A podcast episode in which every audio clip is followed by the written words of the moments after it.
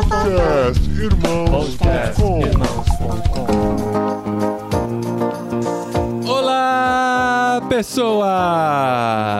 Podcastirmãos.com Jetlag entrando no ar. Eu sou o Paulinho, estou aqui com o Gustavo, que já começou o programa depressivo porque visitou menos países do que a convidada de hoje. Eu acho que essa é a segunda mais viajada que já passou por aqui, Paulinho. É. Porque hoje eu estou aqui com a Ellen, a nossa tent maker viajante, que vai contar histórias do mundo todo. E vamos terminar num país que nunca visitamos, Paulinho. Oi, gente, eu sou a Ellen e eu estou aqui com o Paulinho, que junto com a Adri já me ensinou muito mais do que eles podem imaginar através do podcast. Ah, Uau! que legal. Temos um ouvinte frequente aqui.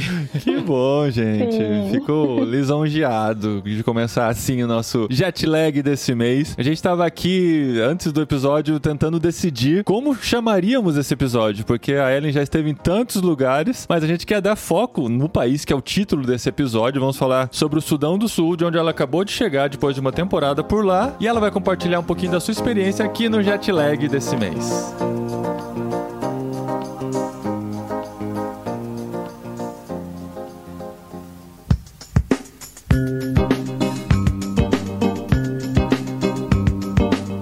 Gustavo, qual foi o seu contato com a Ellen? Como você a conheceu e como foi desenvolvida essa relação aí da Ellen com Tente, Tente Makers e tudo que a gente tem aí pra compartilhar hoje? Então a Ellen já tá rindo aqui porque eu não vou lembrar.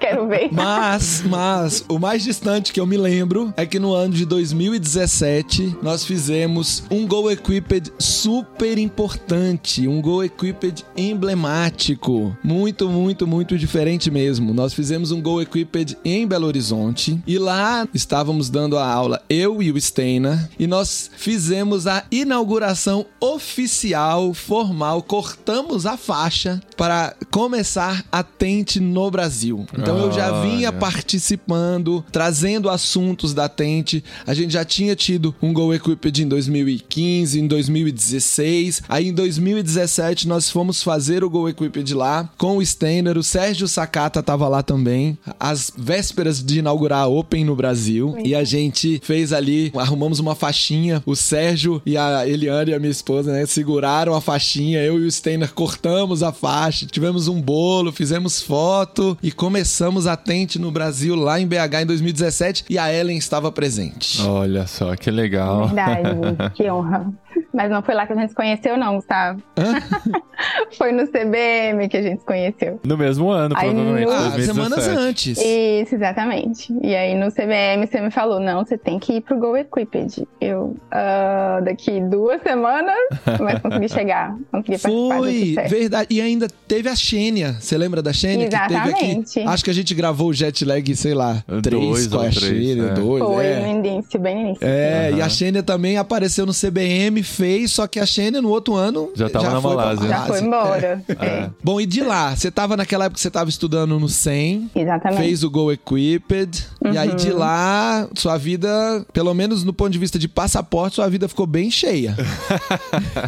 É, na verdade, eu já estava em missão desde 2012, né? Comecei com a Jocu em 2012, então eu já tinha feito a minha TED, depois já tinha vindo aqui para a Austrália, feito duas outras escolas que juntam a área da saúde com a missão. E nessas duas escolas eu- a gente foi para Nepal, Bangladesh, Índia, Tanzânia, Zâmbia. E depois eu voltei para o Brasil para fazer o 100. Daí foi que eu te conheci. Você fez o SEM, aquele de dois anos? Isso, formação integral em missiologia. Aham. E aí, depois do 100, eu me juntei ao Logos Hope, que estava no Brasil na época, que já sabemos que já tem um podcast sobre o Logos Hope. Sim, já conversamos E aqui. teve, na época que o navio estava aqui, o Paulinho foi no navio, não foi? Fui em Santos, entrei, a gente fez o evento do Vocari lá e tal. Ah, Gravou sim. lá. Gravamos ao vivo lá e depois em cada porto que passou no Brasil, o pessoal da região gravou episódios em cada um dos portos. A gente tem esses episódios aqui no podcast irmãos.com também. Então foi bem emblemática essa passagem do Logos Hope pelo Brasil, né? E Foi. ele ainda levou a Ellen dentro dele, olha só. Exatamente.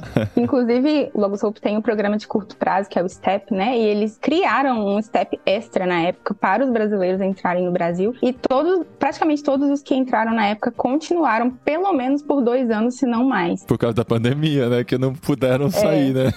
Não, podia, se quisesse, mas é porque a galera gostou mesmo. A maioria ficou uhum. mais de dois anos, inclusive. Eu acho que eu fui uma das primeiras a sair do navio, dessa leva de pessoas. Então deu muito certo essa vinda ao Brasil. Então, quando eu entrei no navio, quando ele estava no Brasil, eu trabalhava na cafeteria, mas depois dos três meses desse curto prazo, eles me convidaram para trabalhar com a minha profissão de fato, como enfermeira, na clínica do navio. E daí eu fiquei por mais um ano e meio trabalhando na clínica até 2021. Tá, deixa eu só voltar um pouquinho, porque eu acho que a gente acelerou, né? A gente começou do ponto que você conheceu a Tente, mas tem uma história anterior, que é a sua vocação para enfermagem, né? Eu queria entender um pouquinho o que, que te levou a estudar enfermagem, se já era pensado em missões, né? Se você já tinha isso em mente ou se foi algo que Deus foi colocando aos poucos no seu coração. Sim, quando eu formei na, no ensino médio, eu tentei vestibular e tal. Na época eu achava que eu queria ser bióloga, mas graças a Deus eu não passei no vestibular de primeira.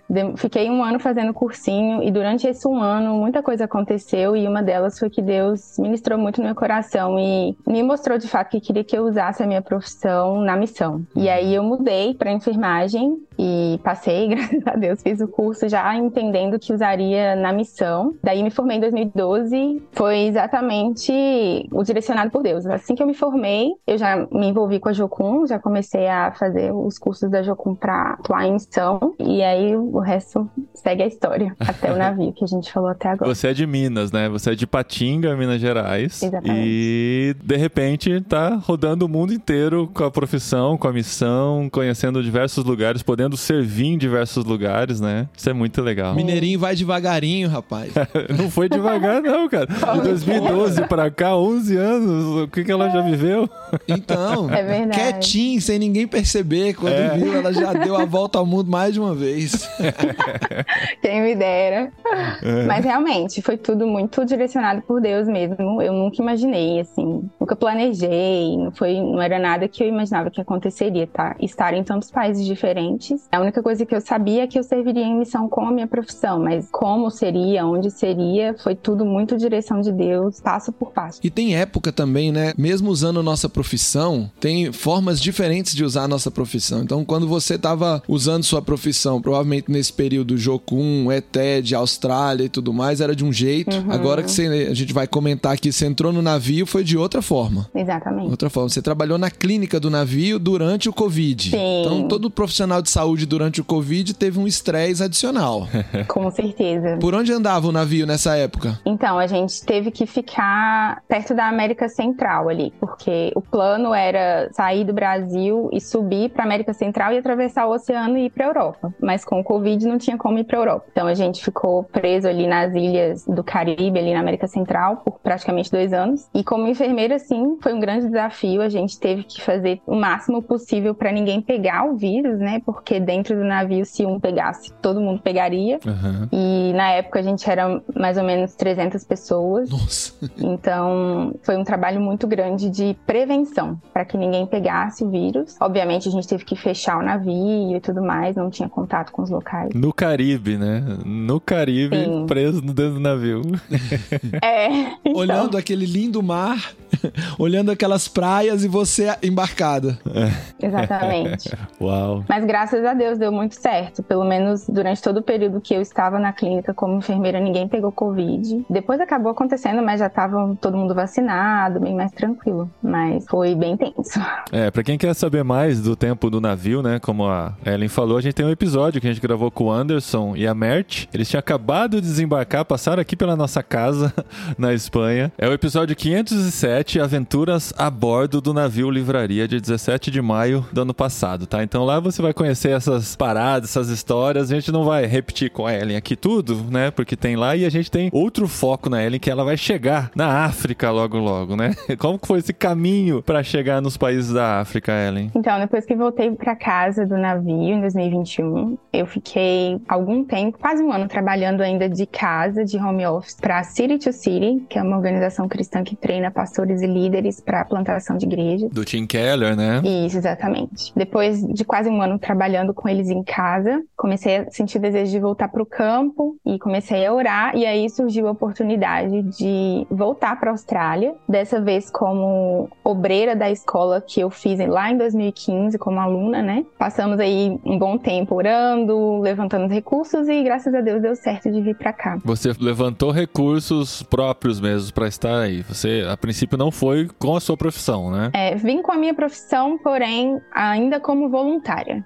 Então, exige o levantamento de recursos, né? Mas deixa eu adicionar aqui um elemento, porque dessa da gente até ter incentivado essa volta aí como voluntária de alguma maneira. É muito engraçado porque a Ellen me ligou, eu acho que foi durante 2021, e ela me procurou e como muitos, né, eu tenho um pouco de dificuldade de resposta e tal, mas acabei conseguindo um horário para falar com a Ellen e eu tava no supermercado nesse horário. E foi muito engraçado, porque eu passo no supermercado, mesmo supermercado, que não é um supermercado que eu vou sempre, eu lembro da Ellen no supermercado. Olha só. Eu tava no supermercado com meu filho Paulinho, que era pequeno ainda, pegando as coisas, conversando com a Ellen. E aí foi um tempão a conversa, porque supermercado demora, né? Eu tinha uma listinha e tal. Nessa conversa, a gente começou uma caminhada da Tente com a Ellen e ela entrou no programa Go Ahead. Então ela recebeu uma mentora, que é a Maressa, que nós já gravamos podcast com a Maressa aqui. Sim. Maressa que tá lá no vezes. Vietnã, que também tem a profissão de enfermeira, apesar de que hoje ela não exerce a profissão de enfermeira, mas também tem essa profissão. Então ela e a Ellen começaram uma conversa e, e uma mentoria. E a Ellen, com muita vontade de servir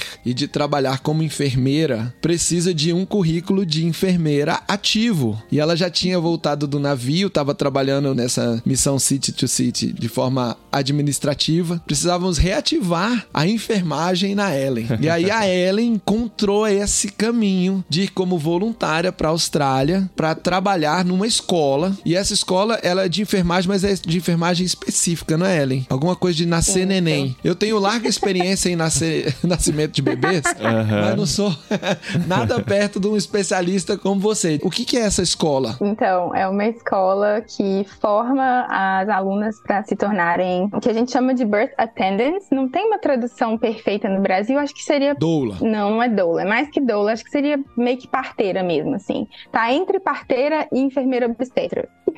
Mas É. vamos chamar de parteira, tudo bem. E aí a gente forma as alunas para se tornarem parteiras que vão trabalhar em nações em desenvolvimento e através da profissão vão proclamar o reino de Deus, vão compartilhar do evangelho. Essa é a missão da escola. E vão exercer a profissão mesmo, vão ajudar o- o- partos ao redor do mundo e com isso, Isso. utilizar essas interações para levar o evangelho. Então você foi morar aí em Perth, na Austrália, uma cidade bem diferente do que a gente costuma falar da Austrália, né? Do outro lado da Austrália, que o lado o lado certo da Austrália, lá onde tem Sydney, O lado certo. lá onde tem Certo? Canberra. Quem tá lá deve amar essa expressão. Não é que aí na Austrália no- o pessoal não dirige o carro na mão errada? É. Você também Sim. mora na cidade contrária. É, né? É, tá bem É, longe então, de Sydney, inclusive- Adelaide e Melbourne, né? Então, dá uma aqui. olhada, dá uma olhada no mapa da Austrália. Você vai ver, tem todas as cidades, o deserto e Perth. Perth é a cidade mais isolada do mundo, na verdade. Pode olhar aí, ó. Como é, É que é? Tá? Mais isolada? Um Google. Do mundo, exatamente. Eu tô falando que ela mora do lado errado. Exatamente, eu tô morando em Perth, que é onde é a base da escola, né? Mas a escola funciona da seguinte forma: tem as aulas teóricas aqui em Perth por seis meses, e depois a gente tem a parte prática, para que as alunas aprendam já colocando a mão na massa, né? Então, na parte prática é que finalmente a gente chega na África. Que é o mais perto de Perth, né? É, tem uma linha reta que já chega na África, né? Tão isolado que É, Madagascar, talvez. tem Madagascar no meio. verdade. Então, para a parte prática, a gente foi para Zâmbia primeiro por seis semanas, e depois a gente foi para o Sudão do Sul. E aí meses sim a gente chega nesse país desconhecido por nós brasileiros, o país mais jovem do mundo, né? Declarado nação em julho de 2011. Então, é um país que muita gente nem sabe, né, que existe, porque Sudão talvez tenha ouvido falar, porque no War tinha Sudão, né? Quem Sudão. joga War sabe muito bem. Mas o Sudão do Sul é o mesmo problema que a Dri do Mato Grosso do Sul enfrenta, né? Ninguém sabe que existe, todo mundo sabe do Mato Grosso, mas Mato Grosso do Sul não. Sudão do Sul vive o mesmo estigma. Verdade. Visualizando a África assim, ele fica. O Sudão fica pra baixo do Egito, que o Egito fica lá ao lado da Península Arábica, né? E pra baixo do Sudão, o Sudão do Sul, ele sem saída pro mar, né? Fica meio centralizado no continente africano, né? Fazendo fronteira com a enorme nação do Congo. Enorme mesmo, que é, que é o meio mesmo da África, né? Então o Sudão do Sul fica acima do Congo. Mas aí então, a gente quer saber desse país que não é um país perseguido no sentido de perseguição cristã, porque é um país cristão, digamos assim, né? Ele tem uma, uma declaração cristã. É um país que fala inglês, é isso, né? O idioma oficial lá é o inglês, porque foi uma colônia da Inglaterra, né? Exato. Eles têm muitos e muitos dialetos, né, idiomas locais, mas o inglês é o idioma oficial e a maioria das pessoas fala inglês, além do árabe, por causa da herança, digamos assim, do Sudão. A maioria das pessoas falam árabe, mas eles chamam inclusive de árabe do Sudão do Sul, que é um árabe diferente do árabe do Egito, de alguns outros países árabes, mas meio que o árabe deles, assim. Mas a maioria fala inglês, sim. Mas aí você chega lá pra trabalhar, né, como enfermeira e pra servir dessa maneira nesse país. O que você encontra? Você foi preparada por que você encontraria lá ou você chegou e foi descobrindo? É, a gente faz, assim, uma pesquisa mínima, né, antes de ir. Inclusive, a gente passa bastante tempo também orando, né, intercedendo pelo país e tudo mais. Então, a gente é, busca algum conhecimento para fazer isso com mais propriedade. Mas eu penso que, mesmo que você pesquise bastante, tem que se preparar, a realidade é bem chocante, assim. Confesso que eu fiquei bastante surpresa e é uma realidade difícil de se encarar, mas vale a pena, sempre vale a pena. Mas deixa eu entender, deixa eu entender. Você chegou, você foi pra capital lá, que chama Juba. Isso, exatamente. Lá na capital, aeroporto, ruas asfaltadas, prédio, tudo normal, Não. igual qualquer capital? Não, é bem precária a situação. O aeroporto bem, é o aeroporto mais simplesinho assim que eu já fui. É menor do que o aeroporto de Patinga, gente. Quem é de Patinga vai entender o que eu tô falando. menor e mais precáriozinho do que lá. O aeroporto E- internacional do país é menor do que o Isso. aeroporto de Ipatinga. Mas não deve ter voo direto pra lá, né? Provavelmente você foi pra outro país maior da África. O voo ou chegou não? da Etiópia pra lá? Deve ser Etiópia, né? Foi, foi, foi de Addis Ababa. É, e aí não são todas as ruas que são asfaltadas, não tem prédio. É, realmente é um lugar assim, Não tem prédio na cidade? Não tem prédio, tem casas, assim, mas. Nem tem, predinho de tem, dois talvez um andares, três predinho de dois andares, alguma coisa assim, mas é bem simples, bem simples mesmo. Bom, acho que o que a gente pode falar para as pessoas entenderem um pouco, dar um pouco de contexto sobre o, país, é que é um país que tem estado em guerra há muitos anos. Ainda que oficialmente já exista uma independência do Sudão, né, e não esteja oficialmente em guerra, tem muitos conflitos, especialmente entre as tribos, né, guerras civis e tudo mais. Então, imagina um país que já está em guerra há mais de 50 anos e que quando termina a guerra começa a se recuperar e vem outro conflito e meio que destrói tudo que havia sido reconstruído. Uau. Então, essa é a situação do país. Por causa de todos esses conflitos, especialmente, o desenvolvimento foi muito prejudicado. Então, a sensação que eu tive em muitos lugares no Sudão do Sul, talvez na capital não tanto, talvez um pouco mais nos vilarejos, mas a sensação era de que eu estava vivendo, é até engraçado assim, mas a sensação é de que eu estava vivendo na época da infância da minha mãe, que ela me contava as histórias de que ela morava na roça. Então, assim, não tinha banheiro dentro de casa, era um buraco no chão lá fora no quintal. Não tinha um fogão normal, era um fogão de lenha, eu cozinhava com carvão. Essa é a realidade atual do Sudão do Sul. Como tivesse no Brasil na década de 50, 40 do Exatamente. século passado. Exatamente. Tipo 80 anos pra trás. Mas ao mesmo tempo tem celular? Funciona ou não? Tem. Tem. Então não é que não tenha nenhuma tecnologia e nenhum desenvolvimento, mas eu acredito que mais uma questão de infraestrutura da cidade, dos locais, é que é mais precário. E acho que a questão do. Sempre tem, assim, todos os lugares têm, tanto pobre quanto rico, digamos assim. Então, tem as pessoas que têm um pouco mais de acesso a uma moradia melhor, a um celular melhor, né? A uma educação melhor, mas são a minoria, exatamente. Uhum. Se você tivesse lá agora, a gente provavelmente não conseguiria gravar esse, essa conversa, né? Com a qualidade certeza não. Pra transmissão de ah. vídeo e áudio não seria é. Tanto que eu esperei, Paulinho, pra gente marcar isso aqui. A gente, quando a gente conversou sobre gravar esse episódio, você ainda tava lá, não era? Acho que faltava um Sim. pouquinho pra você voltar. Faltava algumas semanas pra e voltar. E a gente precisava esperar você sair de lá para ter acesso a uma internet estável o suficiente pra gente conseguir gravar o episódio. Uhum. Exatamente. Mas então, 80, 90 anos atrás de desenvolvimento geral aqui do Brasil, mas com algumas tecnologias mais modernas, como por exemplo um celular, o aeroportinho de Patinga, que recebe aviões da Embraer lá de vindo da Etiópia. Mas, ok, para entender um pouquinho mais e entrar já direto na sua área, saúde, tem hospital, em clínica, você foi lá para trabalhar com parto, né? Com esse Exato. momento de gravidez, parto e pós-parto. Isso acontece porque se eu voltar 80, 90 anos, eu me lembro de conversas com a minha mãe, com a minha sogra, com as minhas avós, e as crianças nasciam em casa. Ok, nesse tempo de hoje ainda tem algumas crianças que nascem em casa, como meu filho Paulinho,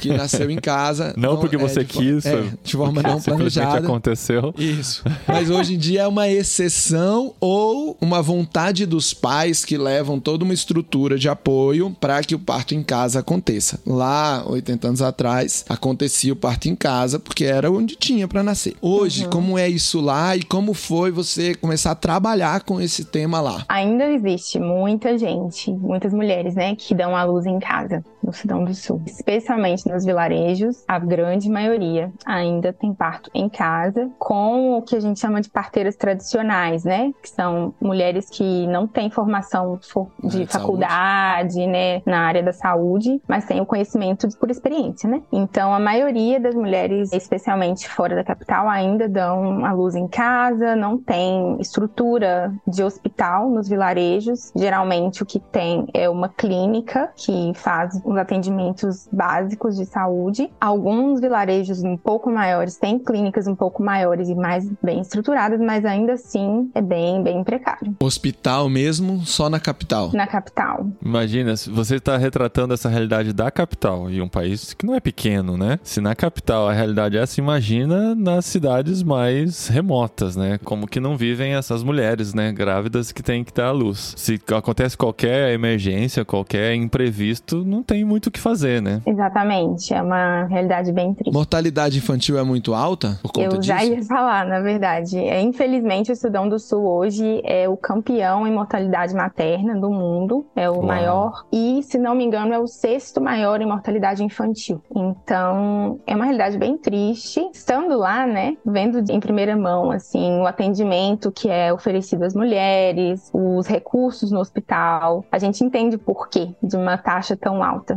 porque infelizmente é muito defasado mesmo. Mas não tem, assim, ok, quando nasceu em casa, sem nenhum apoio, nenhuma estrutura e dá algum problema. Mas estando nos hospitais, falta material, falta conhecimento ou falta higiene? O que, que, que mais falta? É um pouco de tudo que você disse, na verdade. Sim, falta muito material. Inclusive, mesmo no hospital público, teoricamente o governo, comparando com o SUS, por exemplo, né? Uma mulher no Brasil que é atendida pelo SUS, ela não precisa levar a seringa que o enfermeiro vai usar para aplicar a medicação nela para o hospital. Lá no Sinão do Sul, não. As pessoas têm que levar tudo. Tudo que eles vão usar no hospital, eles têm que levar. Então, uma seringa, uma agulha, um soro, um remédio, tudo o paciente precisa levar. Uau. E além disso, eles pagam. Então, eles pagam para o profissional de saúde que atende para fazer o parto e tudo mais. Não é um valor exorbitante, claro, porque as pessoas também nem teriam condição de pagar, mas eles pagam e levam todos os materiais, porque o governo não tem condição de bancar. Mas olha só, quando a gente a esposa tá grávida, né, a mulher tá grávida, ela mais ou menos sabe a época que o neném vai nascer, daria para ela pegar a listinha de o que levar. Mas e numa emergência, se você chega lá e não levou a seringa? O que que acontece acontece? Inclusive, é interessante isso que você falou, porque o ser humano é criativo, né? E ele acaba criando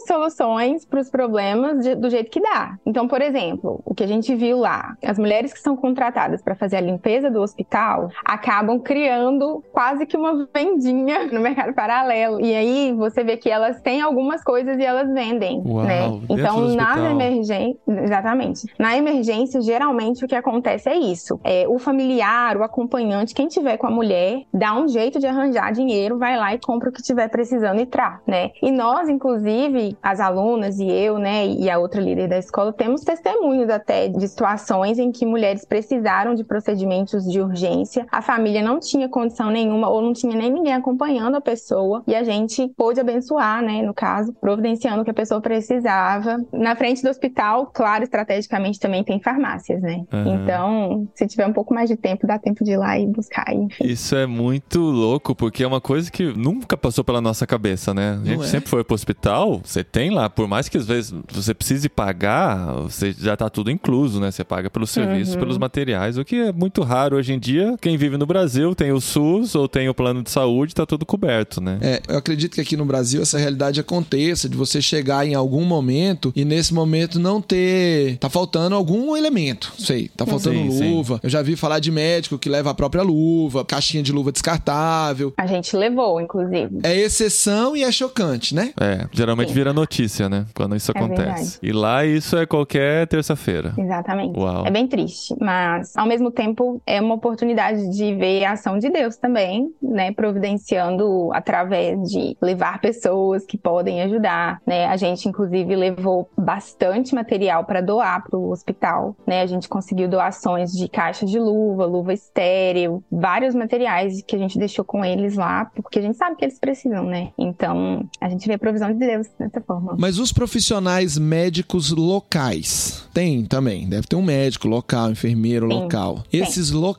Eles estudam lá ou eles saíram do país para estudar e voltaram para lá? Eu acredito que a maioria estudou fora. Eu sei que existe uma faculdade de medicina no Sudão do Sul no momento, mas é bem recente. Eu acho que nem deve ter turma formada ainda. E ainda assim, a maioria das pessoas que eu conheci no hospital e pela cidade vai para outros países estudar. Geralmente para o Quênia, tá mais ou menos próximo e tem uma boa referência de estudos. A maioria se forma fora mesmo, porque é uma formação melhor também. E esses profissionais estão lá no hospital, eles têm salários razoáveis? Eles, porque a gente olha para esses países e acaba pensando, bom, todo mundo que está lá faz trabalho voluntário, humanitário, bancado pela ONU. Mas o país precisa funcionar. O governo lá tem recursos, por mais que talvez sejam mal aplicados ou que sejam poucos. O Sudão do Sul um país tem petróleo, tem algum, algum dinheiro circula lá. Esses profissionais de saúde recebem salário ou todo mundo que trabalha lá é voluntário? Não, existem profissionais que recebem salário. Pelo que eu vi, eu acredito que mesmo os que recebem não recebem bem, porque até as enfermeiras e enfermeiras obstetras que trabalhavam na maternidade tentavam fazer algumas coisas para ter uns recursos extras, digamos assim. Então a gente imagina que não são bem pagos, não. E essa questão da chegada de ajuda humanitária, né? Eu tava lendo uma notícia aqui de 2019, eu não sei se ainda tá assim, mas uma das dificuldades por conta dos conflitos internos é que muitas dessas ajudas nem conseguem chegar, né? Além de toda a dificuldade que o país tem na parte de infraestrutura e de recursos, tem também a dificuldade dessas ajudas chegarem, né? Vocês tiveram alguma dificuldade chegando como profissionais para trabalhar lá? Ouviram alguma coisa disso, dessa dificuldade dos recursos chegarem de fora por conta dos conflitos? A gente não ouviu sobre isso. Eu não sei como que isso acontece lá. Inclusive, a gente viu muitos e muitos e muitos lugares, muitos escritórios, carros nas ruas de ONGs, né, da própria Nações Unidas e tudo mais. Então, eu não sei se tem dificuldade de chegar aos recursos lá, porque a gente viu muita gente que trabalha com essa questão dos primeiros socorros, né, e de ajuda humanitária. Inclusive, é um ponto até polêmico, porque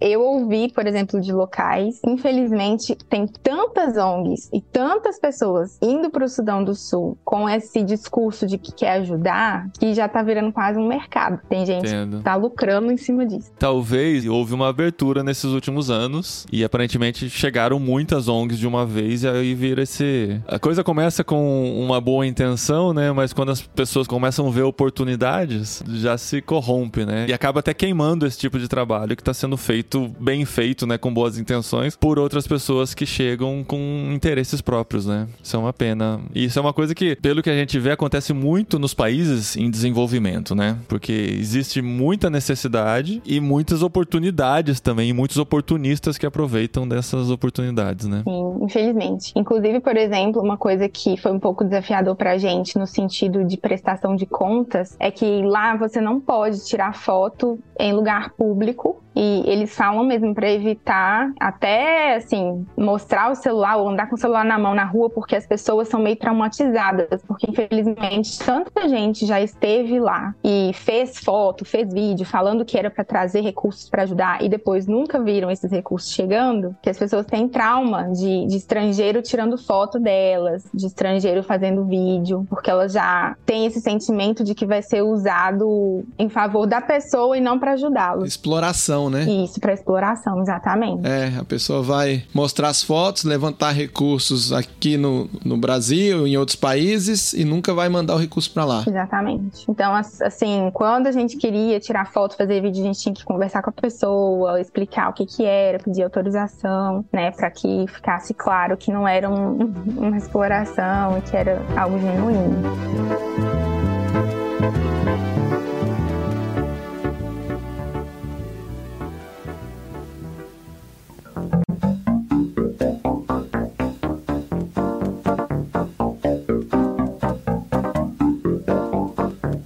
Bom, mas lá no Sudão do Sul, você trabalhava numa clínica de parto, você não trabalhava no hospital. A gente trabalhou em clínicas nos vilarejos, porque não tinha hospital, e no hospital público na capital. Ah, ok. Então lá na capital vocês estavam trabalhando no hospital público, junto com o time local. Exatamente. É uma parceria que tem entre essa escola e o hospital de lá. Então, Sim. vocês levaram algumas enfermeiras, alguns profissionais que iam trabalhar junto e vocês estavam ali trabalhando no dia a dia, fazendo atendimento e tudo mais. Sim, no caso, como eu falei, é a parte prática da escola. Então, nós levamos as alunas para aprenderem na prática, ao mesmo tempo em que servem os locais e trabalham em parceria com os profissionais locais, e ao mesmo tempo em que aproveita essas oportunidades que surgem para compartilhar do evangelho. Então, todos que vão, essa é uma escola cristã, todos que vão são treinados para utilizar essas oportunidades para compartilhar o evangelho. Todo mundo fala inglês. Lá no Sudão do Sul, o inglês é uma língua franca, para usar uma linguagem chique. é uma língua que todo mundo fala. E aí eu tenho duas perguntas. Uma, como era a interação, como é trabalhar com os sudaneses do Sul? Essa é uma pergunta. E a segunda pergunta que vai vir em seguida é sobre como era a interação com os pacientes. Mas vamos primeiro com como é trabalhar com sudanês do Sul. Eles, eles são gente boa, eles aceitam bem. Como que é a hora do cafezinho? Tem cafezinho? Lá deve ter, né? Café de lá, dessa região.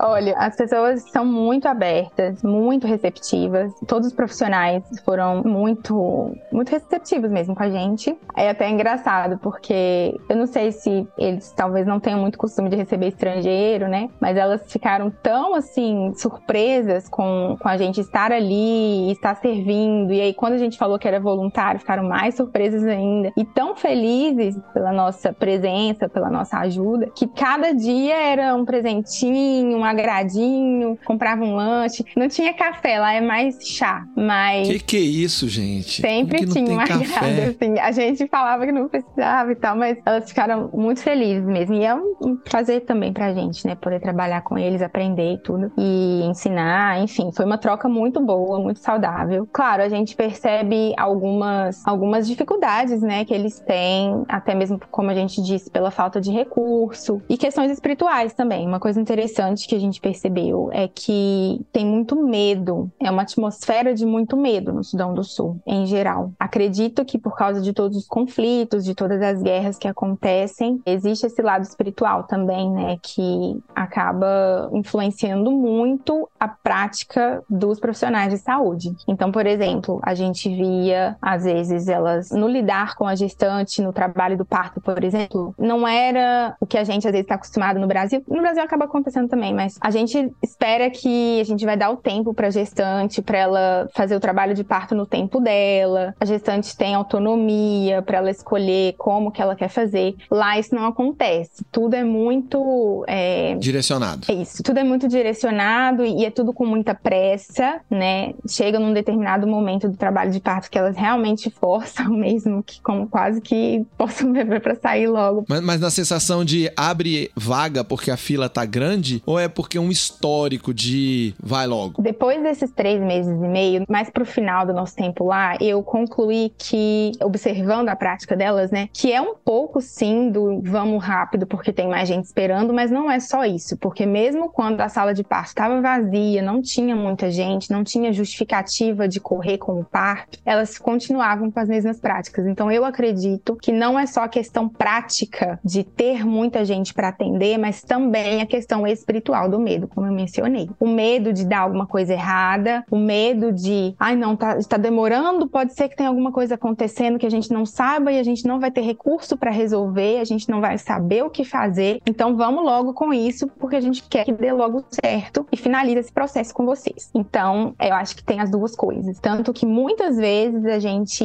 entrava na sala de parto já em oração e aí já começava a conversar com a profissional local que estava ali atendendo junto com a gente, tentando acalmá-la, tentando mostrar que estava tudo bem, tentando mostrar que mesmo que tivesse uma complicação a gente podia manejar. É bem interessante assim observar como a questão espiritual influencia, como a questão da falta de recursos influencia, muda totalmente como a mulher é tratada, como o bebê nasce, né? Infelizmente nem sempre de uma forma positiva, mas a gente também entende o motivo, né? E foi muito legal ver a mudança dessa prática com o tempo. A gente nem ficou tanto tempo lá assim, foram alguns meses apenas. Foi nítido a mudança do primeiro dia que a gente chegou no hospital pro dia que a gente foi embora, do último dia. O tratamento das profissionais com as mulheres, com as gestantes, já estava diferente. A gente percebia já o impacto de ver pessoas fazendo de forma diferente e ver que dava certo. Talvez elas nem sabiam, né? Não tinham essa experiência de que com um pouco mais de calma, com um pouco mais de sobriedade, também funcionaria. Exatamente. E, e normalmente funciona melhor, porque é que não dá para explicar muito graficamente, né, gente? Porque nem todo mundo quer saber de detalhes, mas assim, tem muita coisa no processo do parto e do nascimento que se você tenta fazer com pressa é pior, vai ter consequências piores para a mãe depois e tudo. Então, uhum. é melhor fazer com calma, deixar a mãe tranquila, né? Enquanto você tava lá, quantos bebês nasceram que você tava junto? Nossa, perdi a conta. Não, não fala isso não, você fez essa conta. Não sei falar. Ó, que eu tava presente até hoje foram quatro, eu lembro. não, eu posso te dizer quantos partos eu já fiz na minha vida. Eu já fiz 45. Ah, que Mas legal. que foram lá no Sudão do Sul, não sei. Entendi. que legal. Você falou sobre a crise espiritual que eles vivem uhum. e a gente apresentou o Sudão do Sul como um país cristão. O que tem de cristão no país e como é a presença da igreja cristã lá? O que, que você percebeu desse mundo espiritual, digamos assim? Então, é bem interessante, né? Porque o país se denomina cristão, mas na verdade não existe muito essa vivência, assim, do cristão genuinamente, assim. Eu diria que é muito a tradição, e talvez isso é um pouco semelhante ao Brasil, né? Muita gente fala que é cristão ou que é católico pela tradição, porque a minha família é, então eu me considero também. Mas não necessariamente as pessoas têm um relacionamento de fato com Jesus, né? A gente vê muitas igrejas pela cidade, pelos vilarejos, e, e as pessoas vão aos cultos. Igrejas católicas ou protestantes? Os dois. Os dois. Não tem tanta igreja protestante. Na capital tem mais, assim, nos vilarejos não tanto. Inclusive, no vilarejo que a gente foi, só tinha uma igreja anglicana. Claro, se a gente compara com a realidade do Brasil, tem pouca igreja no Sudão do Sul, porque no Brasil tem muita igreja, né? Uma em cada esquina. Acho que a questão maior é que as pessoas sabem quem Deus é porque elas ouvem muito sobre Deus. Elas vão vão aos cultos e tudo, mas o relacionamento de fato com Jesus, a questão da salvação pessoal e individual é que não tem muito, assim. E o que eu percebi muito também, e o grupo percebeu em geral, é que falta discipulado, porque hum. as pessoas vão à igreja, elas ouvem uma mensagem, mas elas não aplicam na vida delas, né? É uma coisa muito teórica, assim. E o conhecimento bíblico também costuma ser mais superficial, justamente porque não tem um incentivo essa questão do discipulado, do estudo bíblico. Então, algumas igrejas estão começando com a questão da célula, por exemplo, que ajuda um pouco, né, a aprofundar o conhecimento bíblico, a colocar em prática o que você aprende, né, no, no sermão de domingo, digamos assim. Mas ainda é algo muito inicial. Isso é uma é uma curiosidade, digamos assim, de lá e que inclusive não é só do Sudão do Sul. Conversando até, isso foi algo que me chamou muito a atenção quando eu estava lá, essa questão dessa disparidade mesmo, né, entre as pessoas que se dizem cristãs, mas o comportamento não condiz. E eu conversei inclusive com outros amigos missionários em outros países na África e eles me relataram que não é só no Sudão do Sul, isso é uma questão praticamente de toda a África. Acho que teve uma, uma onda muito grande e ainda tem de missionários vindo para o continente, trazendo o evangelho. Agora a gente precisa de uma nova onda de pessoas para discipular o continente africano, para ensinar aqueles que ouviram o evangelho e aceitaram Jesus o que é viver com Cristo, o que é colocar em prática o que a gente aprende no sermão de domingo. E você conheceu missionários no Sudão do Sul? Sim, conhecemos e inclusive a gente ficou hospedado na base da Jocum de lá, né? Então a gente teve bastante contato com as pessoas que trabalham na base e, e com os locais também, né? Você chegou aí na casa das pessoas? Sim, mas sim. assim, na, mas você chegou aí na casa dos colegas de trabalho? Deu tempo de ter esse relacionamento, de ir na casa de alguém por ir, porque alguém te convidou? Ou você foi no contexto já do pessoal da igreja que te chamou e tal? Eu não sei se é muito da cultura africana convidar para ir em casa. Algumas pessoas com quem a gente fez amizade ficou mais próximo, convidavam assim: "Ah, vamos encontrar em algum lugar, a gente toma um chá junto". Ah, inclusive isso é uma curiosidade também do Sudão do Sul. Lá tem muito, não tem assim muitas cafeterias, né? Lógico, não é um lugar muito bem estruturado, mas tem muitas, como é que eu posso dizer? Tem muitas vendinhas assim, standzinhos na rua que vendem chá. Uhum. É muito comum. Tipo uma barraquinha, um quiosque, uma Isso, coisa assim. exato. E aí tem os, os banquinhos, né? As pessoas, é muito comum, assim, o dia todo você anda na rua e vê, assim, as pessoas sentadas tomando chá, conversando. E lá toma chá quentinho e lá faz um calorão ou lá não é tão Exatamente. quente assim?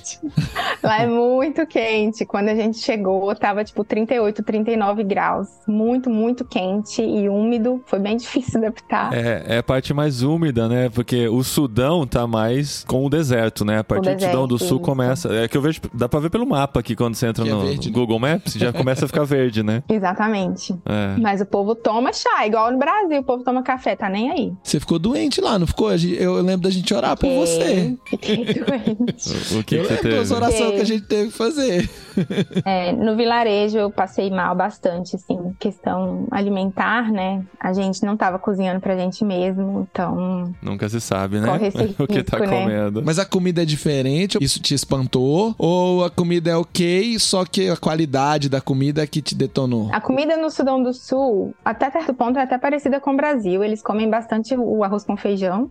A diferença é que é só arroz e feijão. Não tem carne, não tem salada, não tem nada. É só arroz e feijão, porque é mais barato, né? E o que eles comem bastante também é como se fosse o nosso purê de batata, só que ao invés da batata, que é o ingrediente principal, eles usam algo que é como se fosse um milho, mas é um milho branco. Eles chamam de maize. Eu não sei se tem um nome ah, em português. Mas eles fazem muito essa. Purê de esse maize. purê, assim, com esse maize. E comem com pinafre ou alguns outros tipos de, de verdinho que eles refogam e comem. É, às vezes com frango, às vezes com alguma proteína, mas é mais o. O fígado também, mesmo. não? Eu tava vendo um pouquinho da culinária. Não sei se você eu comeu o fígado, fígado, mas. Graças a Deus, mas. É. Mas eu acho que eu passei mal mais pela questão da higiene mesmo. É complicado, vamos lá, vamos raciocinar junto. Eu fiz até um raciocínio desse com o povo no meu Instagram pro pessoal entender. Você tá num vilarejo que não tem saneamento básico, certo? Aham. Então não existe água encanada, o esgoto é a céu aberto e tudo mais. Então, pensa, você tá num lugar que você tem que andar quilômetros para conseguir sua água. Ou então, se você tiver um pouco mais de dinheiro, você contrata um motoboy e ele leva a água na sua casa. Mas enfim, a água não é fácil acesso. Não tendo fácil acesso à água, você não vai usar muita água quando você tiver água. A água que você tem, você vai priorizar para certas coisas que você realmente precisa. Então, você consequentemente não vai beber muita água, o tanto que você deveria, né? Além disso, mesmo que você tenha água, não dá vontade de beber muita água porque a situação do banheiro é muito precária.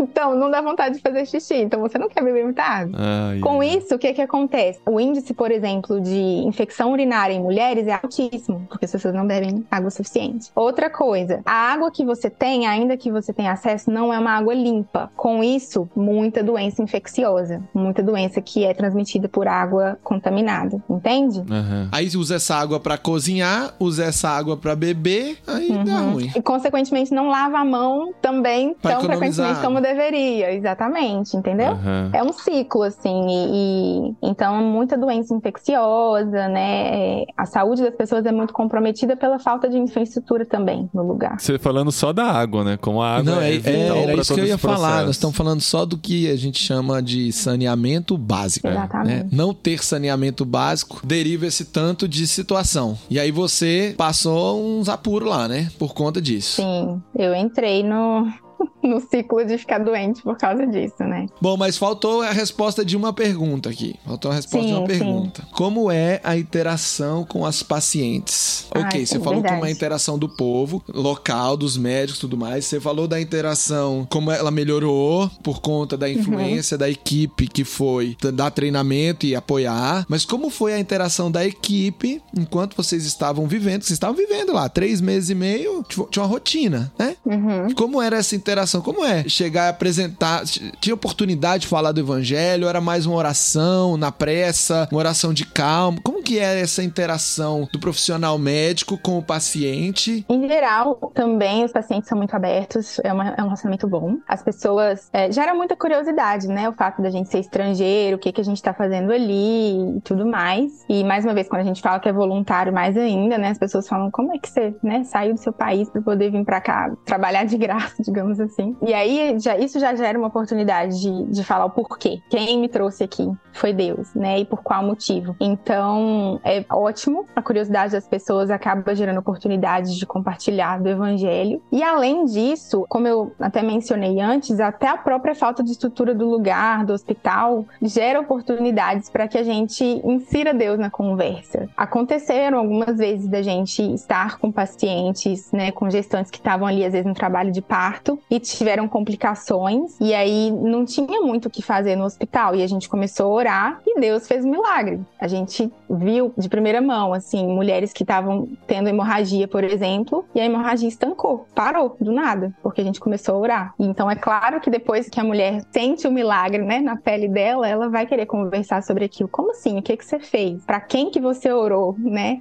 E aí isso gera é, oportunidade de compartilhar do evangelho e tudo mais. Assim também com os profissionais que trabalham lá, a gente teve muitas oportunidades de efetivamente mostrar o poder do evangelho através de ações de Deus em meio a complicações médicas. Então, a gente viu inclusive um testemunho bem forte é que tinha uma mulher que estava em trabalho de parto e aí o cordão umbilical saiu para fora da mulher enquanto o neném ainda estava do lado de dentro. E isso é considerado uma emergência obstétrica, porque o cordão estando fora, o cordão tem uma geleia ao redor dele e aí essa geleia ela seca no ar, no oxigênio, e isso vai comprimir o cordão de forma que o- a circulação vai ser cortada entre o neném e a mãe. E como o neném ainda está dentro, ele não respira o ar que ele precisa, o oxigênio, aliás, que ele precisa viria do cordão. Infelizmente, o neném vai a óbito, né? Nós pegamos uma situação dessa. A mulher estava no centro cirúrgico esperando para ser atendida por uma cesárea por causa desse cordão que estava do lado de fora. Só que os médicos pegaram no cordão e não sentiram batimento cardíaco. Então eles concluíram que o neném já havia falecido dentro da barriga da mãe. Mas eles nos chamaram porque a gente tinha um, um aparelho de Doppler para poder medir e ver se a gente conseguia achar o batimento cardíaco ainda na barriga. E a gente tentou por muito tempo e realmente não estávamos conseguindo. E a gente começou a orar: Deus tem misericórdia, salva essa criança, salva essa mãe. E aí a líder da escola pegou e falou: Peraí, deixa eu pegar nesse cordão aqui de novo. E ela pegou no cordão, gente. E ela conseguiu sentir a pulsação. Depois que os médicos já tinham declarado que o neném já tinha morrido. Uau. E aí ela falou: Tem pulso sim, vem aqui, vem aqui, sente. E aí ele sentiu e falou: Nossa, realmente, como assim? Começou a pulsar de novo. E ela falou: Faz logo a cirurgia. E eles fizeram a cesárea. E o neném sobreviveu. E a mãe também. E a mãe também, exatamente. Nossa. Então, Deus é, realmente tá agindo no mundo, né? Uhum. E é o nosso privilégio fazer parte disso. E, e quando essas coisas acontecem, o que era para ser uma tragédia vira um milagre, vira uma história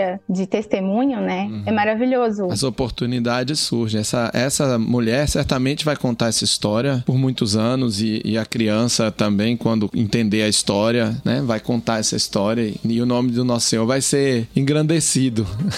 Muito que legal. Muito bom.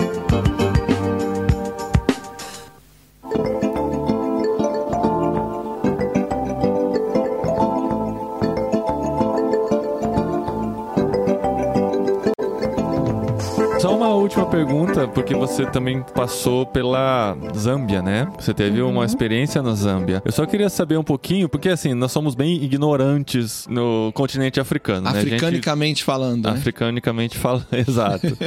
Tudo que a gente pode conhecer e tal, e conversar com pessoas, a gente quer, quer conhecer, né? Conhecendo essa realidade do Sudão do Sul e comparado com o Zâmbia, quais foram as principais diferenças que você viu entre esses dois países que você pôde trabalhar por um tempo? Bom, Zâmbia é um país bem mais desenvolvido do que o Sudão do Sul e mais pacífico também, né? Mais uma vez a questão espiritual. Por causa de Zâmbia não ter tido guerras no passado, ah, bom, assim a gente acredita, né? A atmosfera é muito mais pacífica. O tratamento, inclusive, no hospital, né, da- das profissionais com as mulheres, por exemplo, é diferente, né? Não tem a, a correria, não tem essa sensação do medo que a gente viu no Sudão do Sul, por exemplo. E Zâmbia é um país cristão já há muitos anos, então as pessoas têm mais a questão do do conhecimento bíblico. A gente vê uma, uma coerência, digamos assim, maior entre a, a pessoa dizer que é cristã e de fato ter um- uma vida que Na reflete o cristianismo, exatamente. Então é bem diferente, assim. Acho que nesse caso, especialmente por causa das guerras mesmo no Sudão do Sul, traz uma realidade muito diferente para o país. Eu falei que era a última pergunta, mas foi a última sobre a África. Tenho a última última agora.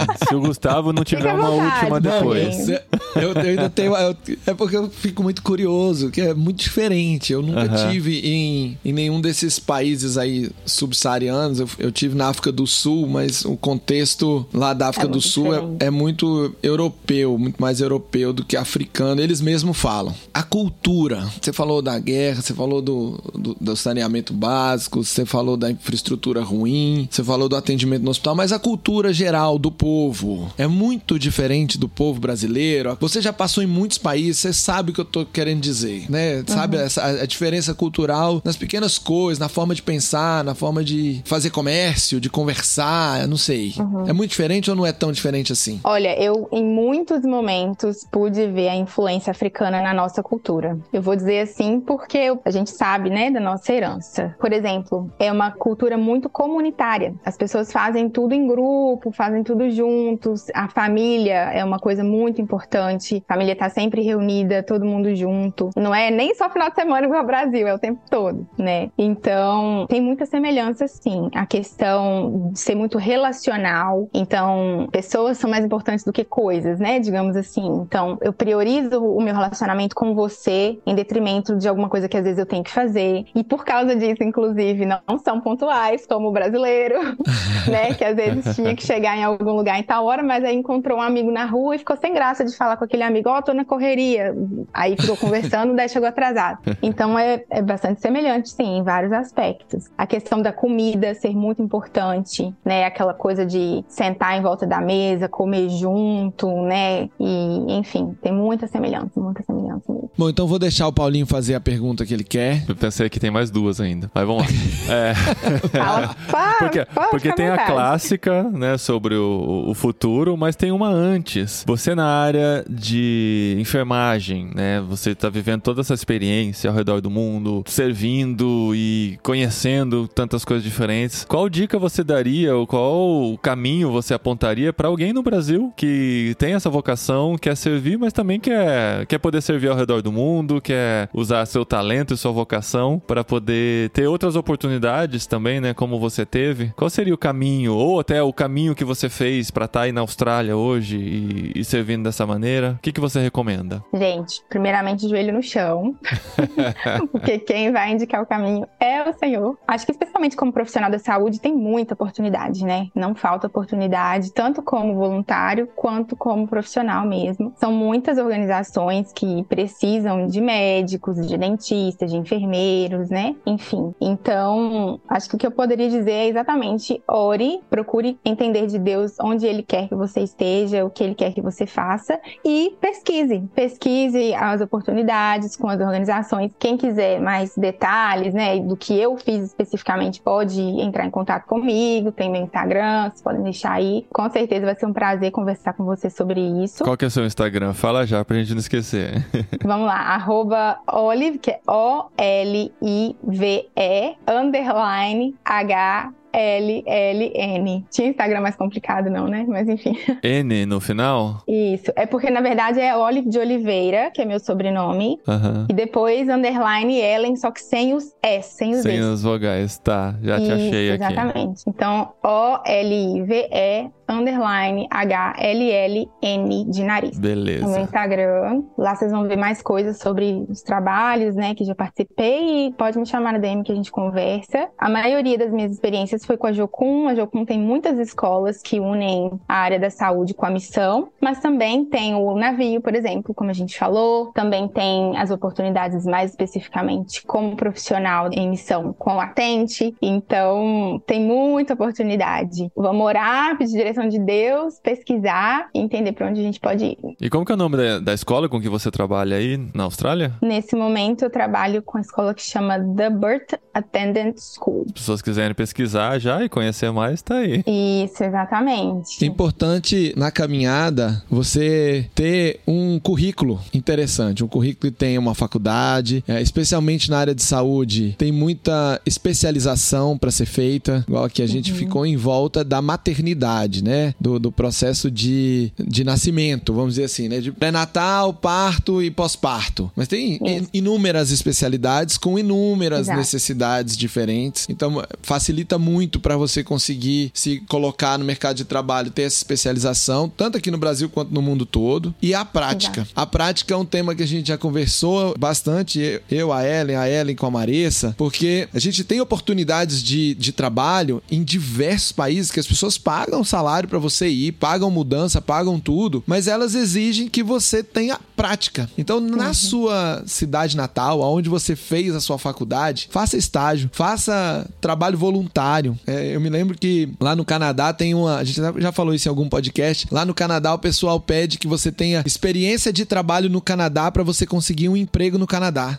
Aí, você acabou de chegar no país, trava, né? A pessoa fala: não, você já trabalhou aqui no Canadá, é um ponto positivo pra você conseguir um emprego. Só que se você acabou de chegar, você nunca trabalhou, então esse ponto você não tem. Bom, aí uma solução é fazer o trabalho voluntário, porque aí no trabalho voluntário o pessoal aceita. Então você trabalhando voluntariamente melhora o seu currículo para que você consiga um emprego pago. Então é parte do processo de conseguir um bom emprego e às vezes um emprego bom não necessariamente no sentido é, financeiro da coisa, mas um, um emprego estratégico. Por exemplo, trabalhar num hospital no Sudão do Sul, ou porque às vezes fala assim, não, financeiramente não vai resolver nada, mas por outro lado é estratégico. Deus tá me falando para pregar o evangelho para aquelas pessoas naquele lugar. E se eu não for quem vai? Extremamente. Então, para você conseguir esse emprego num lugar estratégico, você vai precisar dessa experiência. Então, tenha essa experiência. Exato. Mesmo que Isso é voluntariamente. importante. a Ellen, ela tá vivendo esse processo. Ela entrou no nosso Go Ahead, que é o nosso programa de preparo antes de você ir pro campo, apesar dela estar no campo, né? e ter tanta experiência, mas a mentoria que ela participa é esse de aumentar as qualificações, a experiência, para que Deus possa colocar ela em lugares mais específicos ainda, que só entra quem já sabe. Falar inglês é um outro mínimo para trabalhar. É verdade, gente. A gente tem muitas oportunidades no Oriente Médio que o pessoal pede inglês sem sotaque. Por quê? Olha só, imagina que você está trabalhando num hospital e aconteceu uma emergência médica. Todo mundo entra em pânico, é uma correria, um Deus nos acuda e o seu idioma não dá conta de interagir na velocidade. A pessoa morre, o neném não nasce, entendeu? O idioma não pode ser um problema. Ah, Gustavo, então bloqueou, nunca vou conseguir. Tem maneiras de você ter um bom idioma. Uma delas talvez seja fazer uma especialização na sua área num país de fala inglesa. Porque aí você vai ter o vocabulário, você vai aprender, você vai viver situações onde você ainda é estagiário. E você vai ver como a linguagem acelera na hora do, do pânico ou na hora da adrenalina. Que tem, emergência médica. É. Eu- imagina, imagina a verdade. situação do emergência médica e você tentando lembrar a palavra do medicamento que tem que dar e você é o médico. E você não fala a palavra certa, o enfermeiro que é local não entende, não pega o remédio. É verdade. Lascou. É verdade, Gustavo. Inclusive, para você trabalhar, por exemplo, aqui na Austrália, que a gente vai falar daqui a pouco dos próximos passos, né? Mas uma, uma das coisas que eu tô olhando é para eu ficar aqui para estudar mais e trazer o meu diploma de enfermagem para cá. E uma das exigências é que você tem que fazer o teste de proficiência, né, de inglês. E a nota das pessoas que trabalham na área da saúde é maior do que para outras profissões. Então, o teste de proficiência tem que ter uma nota mais elevada, porque o seu inglês tem que ser melhor do que se você trabalhasse em outra área, por exemplo. E se você trabalhar na área de TI, é tranquilíssimo, gente. Inglês survival é suficiente, é tranquilo. Agora, na área de saúde, Investe no inglês, porque você vai precisar. E a gente precisa trazer a Ellen de volta pra contar da Austrália, né? Um pouquinho mais de Isso. experiência lá. A gente quer saber, conhecer mais. O último e único que a gente gravou foi em 2020 com o Zan, né? Em maio de Uhum. 2020 lá na Austrália. E agora a gente quer conhecer a Ellen isolada na Austrália, né? É, ele vive em outra Austrália, outra numa Austrália Austrália. cheia de gente. Daqui a alguns anos, se Deus quiser, a gente grava sobre a Legal. Austrália. Não, que alguns anos. Ano que vem você aparece aqui. Pronto. Você- Você tem muita história, Ellen. Você tem É. muita história. Porque, É. né, pelo que eu entendi, seu plano é continuar na Austrália agora, né? E aí, Sim, que vem gente. pela frente? Sua mãe já tá sabendo? Podemos falar em público aqui ou ainda é? É, a gente eu tô orando, né, pedindo a Deus direção sobre os próximos passos, é, mas tenho, assim, desejo de ficar aqui na Austrália e estudar um pouco mais, né, me, me capacitar ainda mais para trabalhar de fato como profissional em missão aqui e poder falar de Cristo para as pessoas nos hospitais da Austrália, que também tem muita gente precisando ouvir de Jesus aqui, necessidade muito grande. Então, se Deus quiser, vamos ter a oportunidade de fazer isso aqui também. E eu tô triste que eu perdi a oportunidade de falar que a cidade Perth é longe de tudo, né? Veio tarde, assim, mas. Tinha que ter um trocadilho, né. Paulinho? Não, e a gente fala em português perto, né? Mas você reparou É, a Ellen Perth, falando? Perth. Que chique. Fala de novo aí pra gente, Ellen. Perth. Perth. Eu não consigo nem É isso pronunciar isso. mesmo, Vocês que Perth. estão aprendendo inglês, Perth. Perth. Exatamente. É. Perth. Perth. Mas esse ainda é o, o sotaque que é mais americano, né? Você ouvir os australianos falando já é uma outra pronúncia também. É. Impressionante. Puxa, legal demais, Ellen. Que bom que deu certo, né? No meio dessa diferença grande de fuso horário entre nós. E você, acabando de chegar de lá, pôde compartilhar um pouquinho das informações sobre esses países que a gente conhece tão pouco, né? E sem essa consciência da realidade desses países, fica muito difícil despertar qualquer interesse, né? A minha vontade era justamente essa: trazer essa realidade para as pessoas no Brasil, porque ninguém faz ideia. Só que é muito difícil você contar as coisas sem parecer que você tá falando mal do país, entende? É. É complicado, porque é tudo muito negativo. Então, assim, eu tentei um pouco trazer no meu Instagram, tem algumas coisas que eu ainda vou postar, porque a internet lá não colaborava, mas é difícil, assim, é desafiador você trazer a realidade de forma, como é que eu posso falar, assim, accurate, né? De forma verdadeira, assim, sem passar pano, mas ao mesmo tempo sem parecer que você tá querendo falar mal do país, é de uma forma que que gere curiosidade e desejo das pessoas conhecerem mais e quem tem chamado missionário até aí também, no caso. Então, É, pelo que eu consegui entender lá, só vai com chamado missionário, porque mesmo que a pessoa consiga um emprego pago, o osso que ela vai ter que roer lá é muito forte. sim, é muito Uhum. forte mesmo. Legal. Mas, né, espero que tenha inspirado as pessoas aí, né? É. Certeza. Bom, Gustavo, agora é a sua vez. Dentro das dicas da Ellen, a Tente tá no meio, né? E se a pessoa quer se aproximar da Tente, que é a organização que o Gustavo representa no Brasil, tem Go Equipped, que é o treinamento Isso. que vai ser oferecido em São Paulo agora em novembro, né? Esse mesmo que a Ellen fez em 2017, uma versão um pouquinho atualizada, né? Depois aí de 5, 6 anos, tem alguns elementos que a gente acabou atualizando. Teremos pela primeira vez em São Paulo o Go Equipped, nos dias 2, 3 e 4 de novembro. Vai acontecer na Igreja Batista da Lapa, primeira Igreja Batista da Lapa, lá em São Paulo. As inscrições estão abertas, já temos várias pessoas que se inscreveram, várias pessoas que se inscreveram utilizando o cupom JETLAG, então você pode usar o cupom JETLAG para conseguir 20% de desconto. No curso a gente vai ter, além da presença dos professores, que são todos brasileiros, dessa vez o curso será totalmente em português, os professores dois vindo da Europa, e nós teremos a presença de alguns tent makers que, por direção de Deus, voltaram para o Brasil agora, nesses meses, né? Um, inclusive, vai voltar só em setembro, mas estarão lá conosco com histórias fresquinhas, com oportunidades de conversa, de aprendizado, de crescimento, que eles voltaram por motivos pessoais ou de guerra, mas estarão lá conosco. Teremos, assim, oportunidade de aprender bastante com eles e começar essa caminhada. Essa caminhada que a da Ellen começou com a Jocum, no ETED, lá atrás. Na verdade, começou na igreja local, em Patinga, quando ela conheceu Jesus. Mas que essa caminhada de misturar a sua profissão com uma estratégia para compartilhar o evangelho no local de trabalho, a Ellen teve esse contato conosco em 2017 e foi, executou diversas tarefas, voltou e falou: quero continuar caminhando com vocês. Como a gente tem outras histórias, né? A Vitória, por exemplo, que a gente já gravou podcast com ela lá atrás. A Vitória fez o primeiro Go Equipped em 2015. Aí em 2019, quando ela foi trabalhar fora do país no, no mundo de petróleo, ela voltou e falou: Não, gente, é com vocês que eu tenho que ir. e até hoje caminha com a gente, uma benção, tem no- nos ajudado e ajudado a Tente lá no país onde ela tá, que é lá na Noruega, né? O caso da Vitória. Então participem conosco, utilizem o cupom JETLAG, entrem lá no site tentebrasil.com.br e se inscrevam o quanto antes.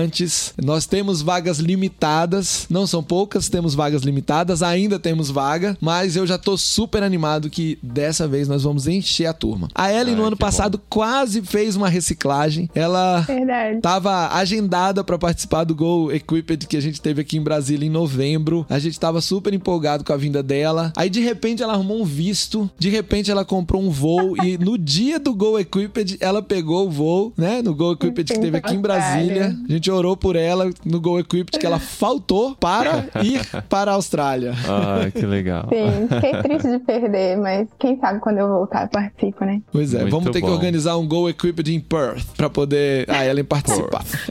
Bora. Tentebrasil.com.br, então, para fazer a sua inscrição, participar do Go Equipped. Ah, e o cupom Jetlag. Gente, prestem atenção como escreve Jetlag. Teve um rapaz que escreveu Jetlag errado, hein? Prestem atenção, aí eu não, é vou lag de perna, viu? Quando a gente começou a série Jetlag, eu achava que era perna de, Perna de, de jato. jeto. É, alguma coisa assim, né? Não é, Perna não é jata do com E, Papaléguas. é, é com A, tá? Que é de atraso, né? De déficit. Então, é o jet lag com A e G no final. Tá bom, gente? É isso aí. Muito bom te conhecer, Ellen, pessoalmente, digamos Prazer assim, né? imenso. Visualmente. pessoalmente, a- a- alguns fusos horários de distância. Mas muito bom conhecer sua história. A gente começou a gravar, tava clarinho atrás dela na janela, agora É, tá ó. escurão. É, e o Gustavo Verdade. começando o dia E no eu, Brasil. é, vou tomar meu café da manhã aqui agora. E eu vou almoçar. eu vou então estamos, estamos né, nesse. Isso é o jet lag, olha que coisa É isso linda. Isso é jet lag. Até Cada mês que vem, então, horário. gente. Valeu.